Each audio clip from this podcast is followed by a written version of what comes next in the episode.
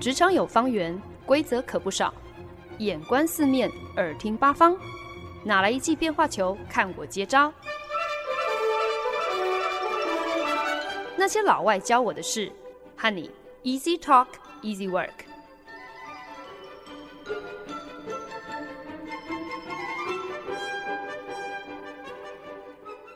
您现在收听的是《那些老外教我的事》，我是节目主持人焕恩。外号有西班牙蛮牛的 Rafael Nadal 纳达尔，在今年的澳洲网球公开赛写下了男网历史全新里程碑，成为了世界第一位夺得二十一座 Grand Slam 大满贯冠军的网球男子选手。可是这场胜利，Nadal 是得来不易。有看那场比赛的粉丝，相信都是紧张到心脏差点就要跳出来，因为那是一场令人不可思议的逆转胜。在澳网冠军赛上，Nadal 对上了那个时候还是世界排名第二的俄国选手梅德韦夫。梅德韦夫几乎是没有任何的破绽，很多选手都形容说，跟梅德韦夫打球，其实就像是对着墙壁练球一样，因为不管你怎么打，球一定都会被回击。在比赛开始之前，那个时候电脑预测这就是一场硬仗，可是呢，Nadal 那个时候的胜算也不算低。只是没有想到，开打之后，Nadal 竟然直落两盘。电脑及时修正预测，Nadal 在那个时候的胜率只剩下了百分之四。可是，就连电脑也无法。计算 Nadal 的韧性和实力，在进入第三盘的时候，明明大落后的 Nadal 在高压之下，竟然神乎其技的救回了三个关键破发点，急起直追，连赢三盘，最终成功的夺下了澳网冠军宝座。这场历时了五小时又二十四分钟的比赛，就连足足小了 Nadal 十岁的梅德韦夫也是累到腿软，在赛后。颁奖典礼上，等着领奖杯的时候，还忍不住问了 Nadal 一句：“你你都不会累哦？”去年 Nadal 因为脚伤，不得不提前结束了他二零二一年的赛季。他手术之后的复健之路是痛苦而漫长。又很不幸的，他在去年年底染上了新冠肺炎，症状严重到他必须要卧病在床数天，等于是重创了 Nadal 的复出大计。很多人在那个时候就开始揣测啦，今年就要满三十六岁的 Nadal 会不会就此宣布退休呢？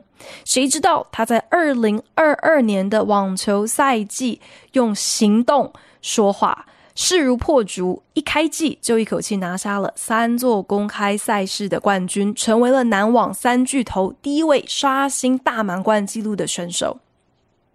本来，Nadal 和另外两大巨头瑞士选手费德勒，还有那个时候排名世界第一的球王 Djokovic 是打平纪录的，三个人各自拥有二十座大满贯冠军。那费德勒因为膝盖手术，二零二一年大半赛季基本上都是在闭门复健。今年到底是不是能够重返球场，仍然是一个未知。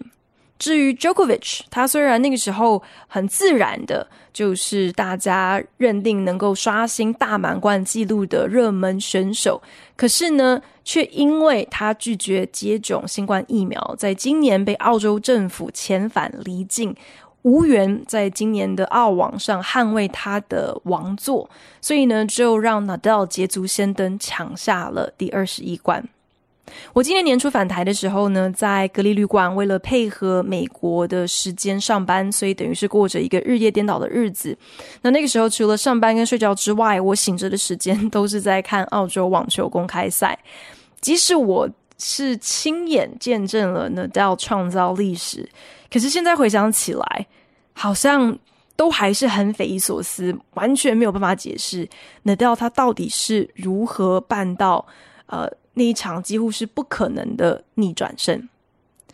我其实也不是什么死忠的网球迷，可是，在看 Nadal 打网球比赛的过程，深受启发，觉得在他身上看到了一些关键的特质，是很值得我们一起来学习应用的。所以我就突发奇想，想要推出一个全新的节目单元，就叫做《晋级的职场巨人》，想跟大家一起来探究那些在不同领域出类拔萃的职场巨人，他们究竟有哪一些人生哲学，或者是态度、价值观，是值得我们一起来偷学的。那毕竟那些老外教我的事，也是从跟大家聊职场经验、职场上的学习起家的，所以偶尔也想要回归一些职场应用的内容。本周就让我们从知名的网球传奇选手 Nadal 身上，一起来看看他是如何接招职场上的各种变化球。其实我坦白讲，是花了蛮长一段时间才下定决心要推出《晋级的职场巨人》作为那些老外教我的事的下一个系列单元。那主要是因为我给自己设定了很多的先决条件哦，希望在这个单元里面分享的这些古今中外的职场巨人，最好要能够涵盖各个不同的领域、各个不同的国籍、性别上的分布，也希望能够平均。当然，呃，选的这些人物。他们也必须是在各自的产业和领域中，要是响当当有知名度、有影响力的人。所以，光是评估说我到底能不能够如期搜集到十三位符合以上这些条件的职场巨人，足够让我可以讲个十三周，讲个一整季。其实真的让我犹豫了好一阵子。所以，如果听众朋友任何的想法，或者是想要听什么样子的人物，呃，特写。写的话，也欢迎可以上节目脸书来给我提供一些意见哦。那有在密切关注网球听众朋友，我觉得你们应该可以推敲得出来，这个中间我到底是纠结了多久的时间？因为就在我犹豫不决的这段期间，西班牙网球传奇 Manuel Rafael Nadal，他已经刷新了自己年初所创下的新纪录。他目前呢，已经一举夺下了本年度第二个大满贯的冠军宝座了，所以等于是他现在已经是历史上。第一人获得了二十二座大满贯冠军宝座，再一次的刷新了男子单打的纪录。除此之外呢，他在法国网球公开赛上也是缔造了破天荒的一个成绩。因为呢，从二零零五年到二零二二年，Nadal 在法网一共就称霸了十四次。不要说是网球了，你在任何其他运动赛事上。也很难讲得出来，还有谁曾经创下如此制霸的傲人成绩，足以跟他相提并论？这也解释了为什么法网罗兰加洛斯在去年特别举办了一场揭幕仪式，在球场外立了一座 Nadal 的雕像，向那个时候才坐拥十三届冠军的蛮牛致敬。我们又想得出来多少人？在活着的时候就能够获得这样的一个殊荣，就有单位有团体会为他量身定做立碑来，不是纪念他，因为他还活着嘛，等于是向他致敬。而 Nada 呢，也在今年不负他在法网的传奇盛名，众望所归的，在他最喜爱的赛事、最钟爱的红土场地上，再度。拿下了冠军，获得了他在法网的第十四座大满贯冠军。所以，他二十二座冠军里头，就是有一大半都是在法国网球公开赛上拿下来的。喜欢网球的球迷都知道，每一年有所谓的四场 Grand Slam，四场大满贯赛事，分别呢就是年初的澳洲网球公开赛、春天的法国网球公开赛、初夏现在正在举办的英国温布顿网球公开赛，以及八月底九月初的美国网球公开赛。可是呢，在过去十八年，这四大网球公开赛事的冠军几乎都是由四个网球好手囊括。除了 Nadal 之外呢，呃，还有就是之前有提到的，目前一样是拥有二十冠的瑞士选手费德勒，以及前阵子因为拒绝接种疫苗，所以没有办法出战多起重要赛事。呃，今年应该也会因此而缺席美网。的 Djokovic，那而且 Djokovic 其实今年的赛季还蛮惨的，他本来是稳坐世界第一宝座长达三百七十周，但就是因为他没有办法，因为疫苗的问题没有办法参加很多比赛，所以也在不久之前跌落到第三种子哦。那除了以上所谓的 Big Three 三大巨头之外，我们也不能够忘记，就是还有另外一位呃英国。老将这个莫瑞，他也是曾经多次打入四大公开赛的总决赛，而且呢，也曾经在温布顿还有美网各拿过一次冠军。那过去一年，Federer 和 Nadal 都因为手术和复健，所以缺席了很多场比赛。Nadal 又因为他患有一个很特别的先天性的一个脚骨退化的怪病，所以常年下来都受脚疾所苦哦，连走路都会痛，所以呢，比赛表现也因此大受影响。健康状况相对乐观的 Jokovic 一直以来都是最被看好能够呃缔造男子单打新纪录的选手，但怎么也没想到，竟然是 Nadal 率先达阵，而且呢，目前已经慢慢拉开了两人在纪录上的差距，甚至非常有可能可以包下今年四大满贯冠军宝座。可是纳豆这一路走来却不是那么轻松容易的。在澳网夺魁之后呢，本来他是气势如虹哦，有望可以接着拿下美国印第安全公开赛的冠军，却因为在准决赛的时候太过拼命了，那时候的气候状况真的只能够用沙尘暴来形容。虽然当时立刻了实力坚强的西班牙新生代年轻小将，可是呢，Nadal 也因此付上了惨痛代价，因为赛后他才宣布。他左侧肋骨应力性骨折。When I try to breathe, uh, it's painful and it's very uncomfortable. Uh, but that's it. No, no, no. It's not the moment to talk about that. Honestly, no. Even if it's obvious that I, I was not able to to to do the normal things today. Um, that's it. It's a final. I tried. Uh, I lost against a great player, uh, and I, I think it's not the day to talk about. Uh, what what's going on on me. It's his day, and we we don't need to to hide that in in my in my problems. 那个时候还不知道自己伤势如此严重的 Nadal 仍然坚持在总决赛战到最后一刻。他输掉比赛之后呢，在赛后记者会上表示，他基本上就是呃连呼吸都会痛哦，却还是非常有风度的强调。其实是自己没有能够正常发挥，所以输给一位出色的对手也是应该的。所以他不愿意记者把焦点放在自己的身体状况，不想要好像用自己的不舒服或是受伤当做是一个借口，然后就夺走对手应得的风采。Nadal 是业界出了名的谦虚有风度。职业网坛近期崛起的一大票新生代球员，特别是排名前十的几位年轻好手，个个都是火爆浪子，在场上出口成脏、骂裁判、吼观众、砸拍子，都是家常便饭。相较之下，Nadal 在面对表现失常、输球等等。不好的、不理想的状况，始终都表现出一种坦然接受、努力到最后的态度，因此形成了一个更强烈的对比。我在想，大家都很喜欢说 Nadal 是 the goat，the goat 不是说他是山羊的意思哦，而是英文所谓的 the greatest of all time，就是历史有史以来最厉害、最伟大的人的意思。那中国网民竟然连这个都可以山寨哦，所以才发明了什么 YYTS 的一个网络流行语。什么是 YYTS 呢？就是取“永远的神”这四个字的发音，我觉得实在是很白痴。但是我想要说的是，Nadal 贵为 the GOAT，the greatest of all time，真的是实至名归。可是呢，并不只是因为他的球技有多么的了得，而是他特有的一套。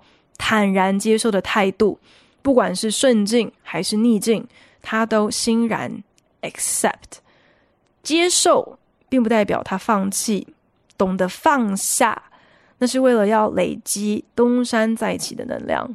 有这样的韧性、自律和意志力，我认为这才是 Nadal 最让人钦佩，让他呃被大家尊称为 The Goat。让他得以一再创下傲人佳绩的关键。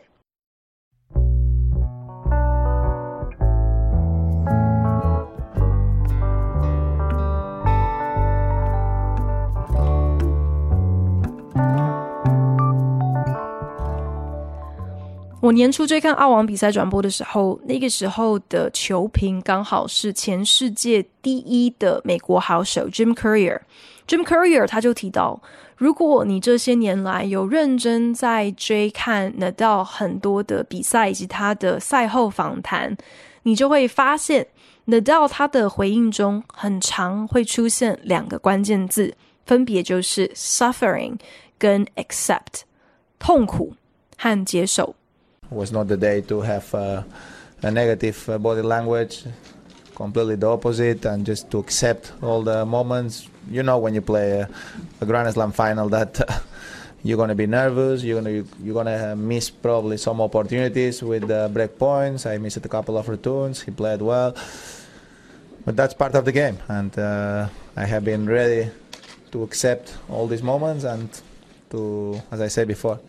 Nadal 在二零一七年赢得美国公开赛的大满贯冠军之后， 赛后记者会上有记者问他，他在总决赛上的表现感觉好像非常的冷静、很淡定，即使没有能够挽救很多个破发点，而且还不断陷入 deuce 平分的苦战，可是始终没有看到 Nadal 在肢体语言上表现出任何的挫折或者是愤怒，所以记者就好奇他到底是如何保持冷静的。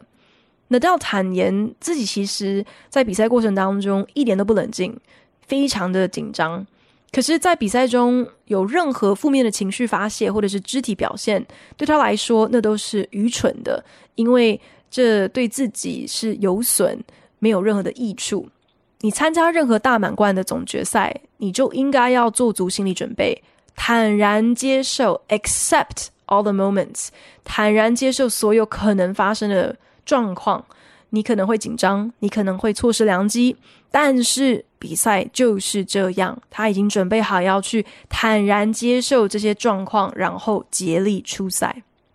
或许有些人会误会，所谓的 accept，所谓的坦然接受，这听起来好像很被动、很消极，好像就是我两手一摊，因为我没辙了嘛，那我就只好接受喽。可是 Nadal 常常挂在嘴边的 accept。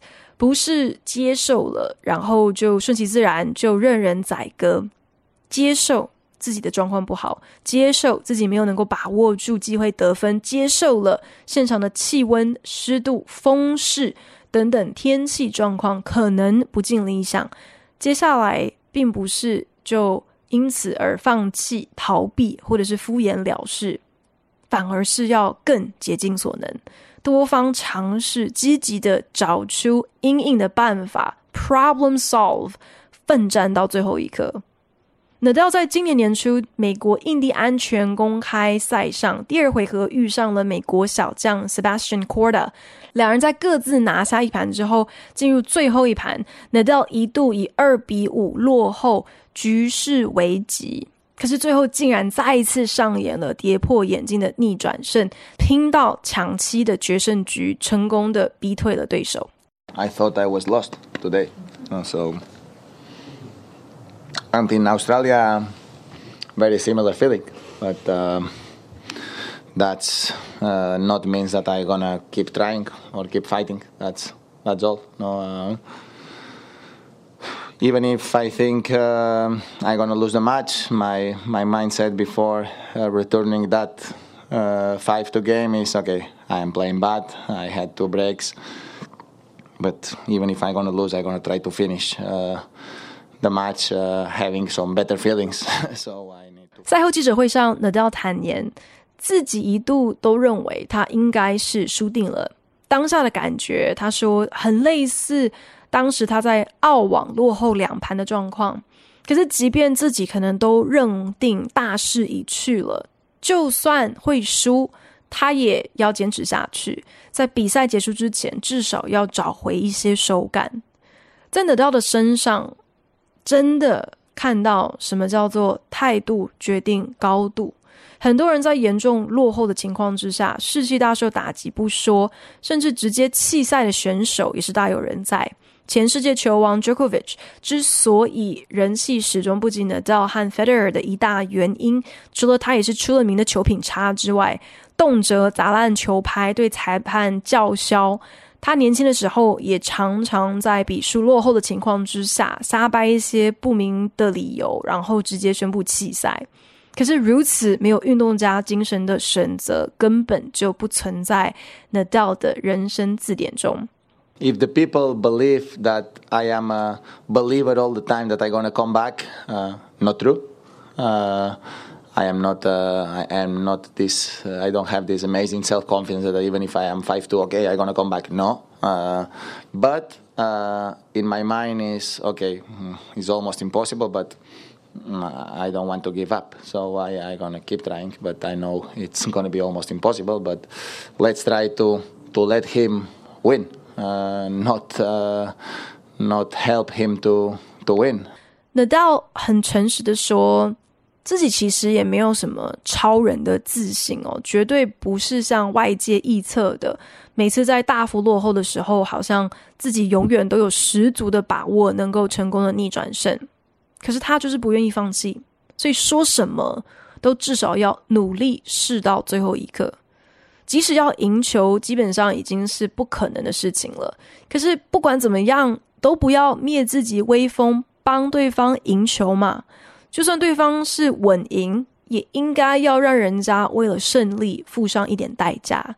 面对这样子的一个劣势，可能一百次当中，你再怎么努力，你搞不好最多也只能够赢个十次。可是你如果连试都不试，那么一百次中，你肯定每一次都输定。看到已经算是网坛老将的西班牙蛮牛 Rafael Nadal。就算带伤上阵，每场比赛永远都是全力以赴，以积极正向的态度，坦然接受所有的逆境还有突发状况。Nadal 在自己的专业领域上，其实早就奠定了傲人成就，却仍然勤奋谦虚。他对胜利的渴求和对网球比赛的热情，丝毫不逊于那些刚出道仍然需要证明自己的新生代球员，让人看了是非常的佩服。我也因此得到了一些灵感，想到不如就从他开始来进行《晋级的职场巨人》这个全新系列单元吧。在过去将近二十年，Nada 横扫各大网球赛事，如今呢，他也成为了男子单打历史上抱得最多大满贯冠军的纪录保持人。才刚过三十六岁生日，并且宣布即将为人父的 Nadal。似乎还没有要高挂球拍的退休打算。纳豆基本上在全世界都拥有主场优势，可是呢，法国网球公开赛对他来说绝对是呃别具意义的。毕竟他“红土之王”这样子的一个称号，正是立基于他在罗兰加洛斯球场打下的十四座冠军霸业。所以在今年。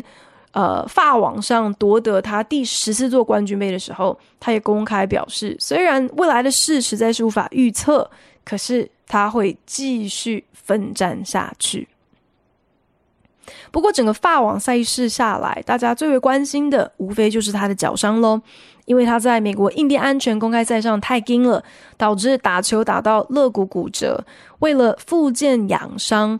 整个打乱了 Nadal 的这个赛季哦，他等于是缺席了大半个红土赛事，完全没有能够按照他的原定计划为法网做足万全的准备。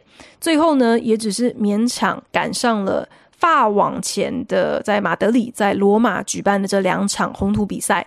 可是呢，分别在八强和十六强赛中败下阵来，尤其他在罗马的最后一场比赛一度。脚痛到面目狰狞，双手必须要撑在毛巾的置物箱上，看起来连正常走路都有困难。所以呢，在法网开打的时候，其实呢到甚至还算不上夺冠的前二热门人选，大家都蛮担心他在罗马的这个表现是否也也意味着他在法国在巴黎的状况可能。呃，会有一些的变数。那他的签运呢，也注定他的这个法网冠军路会是困难重重，因为他根本就是抽中了死亡组别，在十六强遇上了才刚聘任了 Nadal 亲叔叔担任教练顾问的小师弟加拿大年轻好手，八强战就强碰 Jokovic，准决赛遇上了世界第二种子德国选手兹维列夫。可是 Nadal 可以说是倒吃甘蔗哦，他关关难过关关过，整个每场比赛的这个对手的呃实力，基本上就是呃那时候球评都说他根本就是倒着打，就是把应该是总决赛对手在呃八强的时候就就先处理掉了这样子，最终挺进总决赛就轻取了今年红土赛季表现很出色、曾经师承的到网球学院的挪威小将。Nadal 在法网开打之前就清楚表示，自己呢要等到整个赛事结束之后，再来跟大家谈，就是所有人都最关心的这个话题，也就是他的脚的状况。那在那之前呢，他只想要专心谈论他在网球场上的表现，不希望大家模糊焦点。I was able to play during these two weeks, with, with an extreme conditions. No, I, I have been playing with with an injections, on the nerves, to sleep. 法网赛后记者会上，Nadal 首度公开，他之所以能够顺利的完成法国网球公开赛为期两个礼拜的赛事，靠的是每一天直接在脚上的神经注射麻醉针。按照他的说法，就是等于是让他的左脚睡去，失去知觉。那他并不愿意透露他每天到底需要注射几剂麻醉针。他坦承，这当然不是长久之计。他的团队已经在评估全新的一个平射烧灼术疗程，想要来复制这个让他的神经可以睡着的一个效果。那除非这个疗程有效，否则他绝对不会考虑啊、再次以施打麻醉针的方式来参加温布顿。那目前呢，Nadal 呃才在温布顿刚刚开打，状况好像都还 OK，所以这个疗程应该是有有效的。可是呢，这也再一次证明了，虽然 Nadal 他坦然接受了自己的脚伤无法根治的这样的一个事实，他曾经在记者会上强调说：“I'm not injured，我并不是受伤哦，I am a player living with an injury，我是一个等于是。”带伤的选手，可是即使他 accept 了这样的一个状况，这并不代表他就只能够选择放弃。为了能够继续坚持他所热爱的网球，他绝不放过每一个能够帮助他解决眼前困境的可能。我想，这其实就总结了 Nadal 在球场上、球场下的人生哲学：坦然接受，但绝不轻言放弃。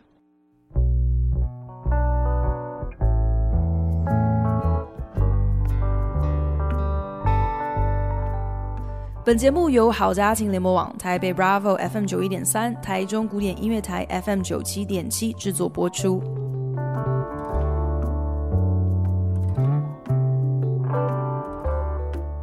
长江后浪推前浪，可是如果前浪不愿死在沙滩上，那后浪之下是情何以堪呢？近期西班牙网球选手 Nadal 遇上的几个新生代对手。他们小时候刚好都是蛮牛的死忠粉丝哦，甚至还有人曾经担任过呢到全盛时期比赛前执铜板的球童，如今竟然有机会踏上世界最大的网球场合对战偶像，对这些后起之秀、后生晚辈们来讲，绝对都是美梦成真。可是恐怕他们也万万没有想到，在他们出道之后，偶像竟然。啊、仍然屹立不摇，而且还成为了自己追逐大满贯梦想路上的一个最大阻碍。这些小朋友们心中肯定是五味杂陈。可是，就像 Nadal 说的：“你今天想要赢，你就要拿出实力，你就要付出代价，没有道理。我自己拱手让位，让你轻松过关。”不过，所有明眼人，我相信都看得出来哦，这些新生代球员球技上。其实个个都没话讲，他们真正输是输在球品上。在比赛过程当中，这些年轻选手砸烂数支球拍，对裁判大小声，在场上像个小朋友一样高呼 “It's not fair”，不公平，甚至还拿球拍攻击主审台，这都是见怪不怪的事情。所以，除了用屁孩。来形容这些十几岁、二十岁出头、脾气完全不受控制的年轻选手之外，我实在想不到其他更恰当的词汇。被台湾媒体奉为“坏小子”的澳洲选手 Kyrgios，他是以火爆的脾气和场上不按牌理出牌的球风闻名。摔烂拍子对他而言，那个是家常便饭。常常他还会把被他狠砸到歪七扭八的球拍送给场边的球迷哦。这种就算是被我糟蹋的垃圾都值钱的自负表现，实在是让我很不以为然。Curious 怒摔球拍的过程，如果差点殃及无辜，好几次其实是差一点打到场边的球童哦。记者指出来，想要请他给个说明的时候，他态度都非常的差劲，表示他就是没有恶意啊，那不是他的本意啊，所以好像因此他也不应该需要负任何的责任。你还要我说什么？一直都是用这样子的一个态度哦。Curious，他就曾经在访问当中提到说，网球是一个非常 frustrating，一个非常令人挫折的运动。因为呢，任何一位叫得出名字来的伟大选手，就拿费德勒或者是纳达尔来讲好了，他们的胜率了不起，就是五成，可能多一点点，等于是你每打两场比赛，你就可能会输掉一场。所以想到这一点，就会觉得哇，打网球真的是一个很 frustrating 的运动。但先生，Hello，没人逼你当网球选手啊。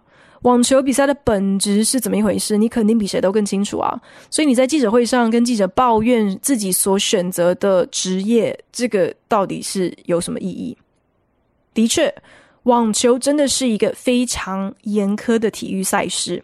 多数专业球类运动的赛季最长了不起就是九个月，而且呢，这些运动通常都还是团队比赛，像是棒球啊，或者是篮球。可是网球是一年到头，从一月到十二月都有公开赛事。重点是单打比赛，顾名思义就是单打独斗，没有人来帮你替补，你还不能够中途喊暂停。而且网球比赛最没有道理的一个规则就是禁止教练场边指导，所以选手一旦上场之后，就真的只能够靠自己，胜败都必须要自己负责。而且一场网球比赛可能一个半小时到五小时不等，比赛之间了不起，可能有一天的时间让你休息。可是很多的公开赛可能呃赛程比较紧凑，所以会安排你在晋级之后隔天就要继续下一回合比赛，中间可能根本间隔不到二十四小时，而且每一场都是单一淘汰赛，所以你今天想要在任何公开赛事中夺冠。这意味你必须至少要连赢五个对手，而且这个连赢五个选手的先决条件是你是榜上有名的种子球员哦。如果你是外卡球员，或者是你是非种子球员，你可能还必须要连赢更多的对手。而且签表当天的温度、湿度、呃风势。你上一场比赛打了多久？你的对手上一场比赛打了多久？你的比赛今天是安排在白天还是晚上？这些种种因素都可能会影响到你的比赛表现、你的比赛结果。所以难怪再厉害的选手胜率也只有一半。可是 Nadal 跟 Kyrgios 还有这些其他年轻一辈的屁孩选手最大的一个差距，就是他 accept，他坦然接受，但是不轻言放弃。我觉得 Nadal 最常挂在嘴边的这个 "I accept"，真正的意思其实就是我不推脱，我也不找借口。我上了球场，每一刻每一秒，我就必须要为自己负全责，因为场上没有其他的猪队友扯你的后腿啊！你也不能够怪教练下错误指导棋，因为教练不能够场边指导。你在球场上的每一个判断，包括你是不是要为了刚刚的失误发飙，你是不是要对一面倒支持对手的观众们动怒，你是不是要浪费体力拿网球球拍泄愤，这些全部都是操之在你手上。Nadal 曾经表示，他从小打网球，身边的家人从来不允许他因为输球而乱发脾气。因为输赢不是一切，更何况今天打不好是你的问题，哪里是球拍的问题？跟球拍有什么关系？你爆粗口又能改变什么？还不如坦然接受既定的事实，把你的心思、你的精力、你的体力花在如何 problem solve，如何积极解决眼前的问题。期许我们都能够 accept like Nadal，像这位网球传奇进行式一样，坦然接受，但是绝不轻言放弃。感谢您的收听。如果您对那些老外教我的事有任何的想法建议，我都非常欢迎你帮我到 Apple Podcast 打新评分，并且留言。也邀请你可以来订阅这个节目，不管你是用 Castbox、Spotify 或者是任何其他的 APP 平台，都可以找到我的节目哦。那我们就下一集再见喽，拜。